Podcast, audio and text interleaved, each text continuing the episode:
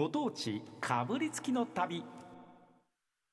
さあ全国を旅しながら美味しいもんをご紹介していこうというご当地かぶりつきの旅です。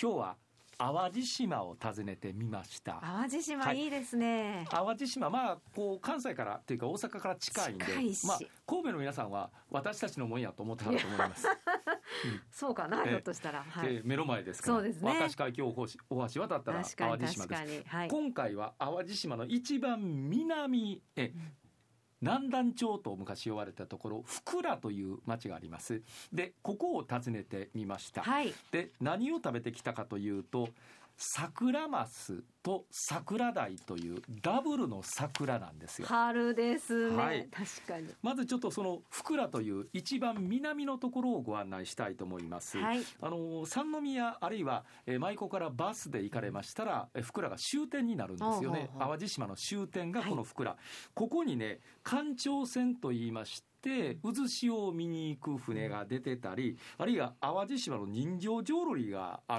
るえうん。えー小屋があったりとかですね、案内所お土産物屋さんレストランなどが全部揃ってるところなんですね。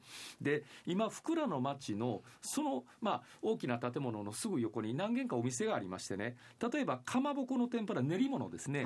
練り物の天ぷらのお店それからジェラートの店。このジェラートの店が列できるぐらいのすっごい人気店になってるんですよ。ええそんなねおしゃれな店もたくさんでき始めてるのが今淡路島の福良というところなんですがへえさあ環状線と申し上げましたがちょうどこの時期ゴールデンウィークぐらいにかけてが一年中で最も渦を巻く時期になってるんですよ。じゃあまあ一番見に行ったら楽しめる時期なわけですか。私は実は環状線というのは初めて乗ったんです、今回の取材で初めてこの環状線というのに乗りました、はい。ね、でどんな船なのか渦潮を巻くとどんな音なのかあ。ちょっと撮ってまいりましたは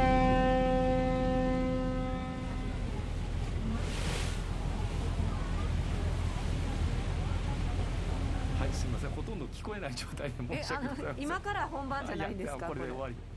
いやでもぼーってあ船やなみたいな。私2階からちょっと撮ってたもんで、はい。下に行けばよかったんです。が音がほとんど入ってなかったんで、なんやそれ。え私のミスでございます申し訳でもあれですね、うん。この船に乗ると本当に目の前でえ渦潮が巻いてるの見えるんですか？えどんな私が行った感じですか時は、うん。本当一年中でこれ以上の渦を巻く日がないというようなええ。そんな状態やっちょっとたんですよ。乗ってたら怖いぐらいそこまでじゃないんですか？いやあのね渦の中に入っていくとやっぱり船は若干揺れるんです。若干揺れは若干揺れるんですがこうね私初めて知りましたがなんか下からね温泉のようにボコボコボコってこう湧いてくるんですよ。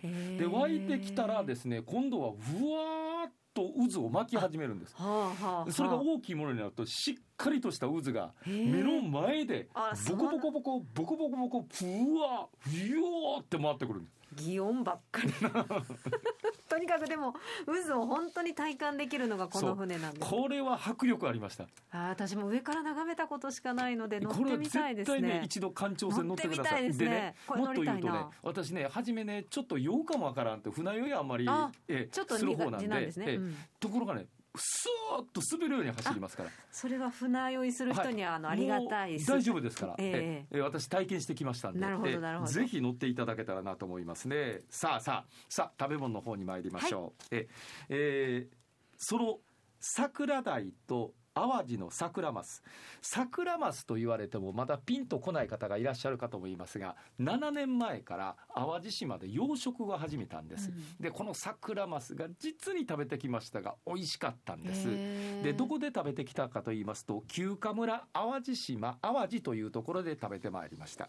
この旧華村淡路というのが山の上の方にありまして、はい。鳴門海峡がもう真下に見える、うん。鳴門海峡大橋がもう本当ここのねうん露天風呂があるんですが、はい。露天風呂に使ったらちょうどその橋が目線になるんですよ。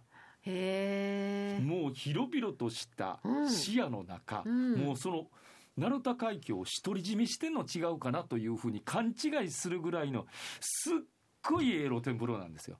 そういうお風呂いいな。ここは絶対使ってください。もうストレス全部飛んできますから。いいなえ。でさっき言いましたこの桜鯛と桜マスなんですが、はい。前菜に始まりましてお作り焼き物鍋物そして、えー箸休め的にローストビーフが1回出てくるんですが煮物蒸し物そしてえーご飯類ワン物というふうにずらっと並んだフルコース。その中からお作りちょっと聞いていただけますか。さて今お作りが私の目の前船盛りで登場してるんです。2人前ということですがパッと見たらもう4人前かなというぐらいのボリュームです。しかもダブル桜解析ということで桜マスこれが色鮮やかなピンクなんですよ。そしてその横にタイのお頭付きのお作りなんです。身がプリプリして真っ白なまあ美味しそうともう見た目に美味しそうというのが分かるお作りタイのお作りです。これが桜鯛と桜マスダブルの桜。そしてこの旧河村を一歩出ますと桜の花が満開というトリプルの桜なんですよね。最高。さらにそこに明石のタコそれからハマチ。今日はこれにカワハギがついております。まあ豪華な船盛りが今私の目の前にドンとやってきてるんですが川島さんまずこの桜鯛からお話をお伺いしたいと思いますがこの時期の鯛はやっぱり違うらしいですね。そうですね、やはりあの春はあのタイもお産卵を控えて、たくさんあの美味しいものを食べます、それであの身も超えてきて、脂も乗ってきて、本当にもう姿、形も桜色ということで、非常に美味しいえー時期を迎えております。そしてもう一つ桜マスです。これが今淡路島の名物になろうとしているさ春の魚なんですね。春の淡路島をこれから間違いなく代表になる味覚として南淡路市全域であの盛り上げております、まあ、南淡路以外でも淡路島全体でこの淡路島桜マスこれからの名物に間違いなくなるだろうというあの自信を持った魚でございます。えーそれでは早速その名物桜鯛と桜マスこの時期のまさに旬の味というのをいただきたいと思います。鯛の身が今箸で持ったんですが透き通る感じですね。そうですね。この時期は本当にもう身をプリプリしてると思います。いただきます。桜鯛です。ん？しっかりとした歯ごたえとまあとろけるような鯛自体の甘みが口の中にいっぱい広がりますね。最初ちょっと歯ごたえがあるんですがその後ねとろけていくように身がほぐれてね実に甘さが口の中いっぱいに広がりました。続きまして桜マスいきます。いただきます。ちょちょっと待って。今口の中入れた途端にとろけていきます。噛む必要がない。えー、こんな魚があんのかいうぐらい溶けていきますね。えやはりこの脂が乗ってるっていうのがもう最大の特徴だと思います。そのね油もね本当にあっさりしたあ油があんねんなという程度のあっさりした油の上にとろけていくのと臭みが全くないですね。そうですね。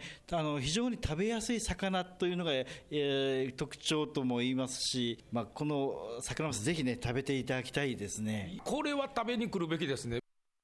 ということでお作りを今ご紹介したんですがはっきりとこのお作りは前菜について2品目に出てくるんですが、はい。これでお腹いっぱいになりました。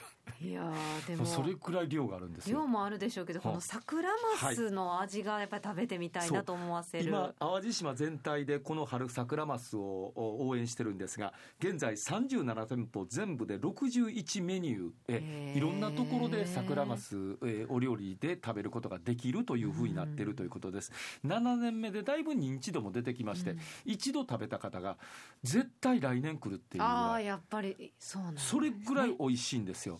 で、えーこの旧河村の方ではちゃんとその刺身に合わせまして醤油が3種類もろみ能登の雫仙山という甘口中辛辛口と3つ用意されてましてその魚に合う醤油を、えーそこまで気を配ってくれてるというような料理法でございなました。るほど。さあもう一つだけ聞いてもらいましょう。今度はしゃぶしゃぶでございます桜マスの方からちょっとしゃぶしゃぶを、えーしていきたいと思います。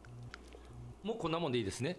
もうさっと表面の色がちょっと白くなったところでこれでポン酢につけますね。ポン酢につけてさあ桜マスのしゃぶしゃぶいただきます。とろける。なんかねさっきお作りでいただいたよりも油ののりが口の中にふわっとより広がる感じがしました。黒いお皿に白い鯛とそれからこの、えー、赤い、えー、オレンジ色の桜マスと両方乗ってくるんで紅白でものすごく晴れの食事をいただいてるなという実感がありましたね、ままさに晴れの食材だなという感じでしたね、ね、桜マスはとろけるんですね。あの本当ね火を通しても生でも。柔らかくてそしてね油がね本当ほのかにある。で臭みが全くないから魚が食べることができないという嫌いな方でもこのこれは食べることできます。え養殖なんですがようできた魚やなと感心しながら帰ってまいりました。え、えー、こちらの方ぜひ食べてみたいとおっしゃる方は旧鎌村淡路の方へ行っていただけたらなと思います、えー、お問い合わせだけをお伝えしておきましょう。079952の0291番でございます、えー、5階建てになってます。なんといってもやっぱ露天風呂、ここの露天風呂は1回使ってほしい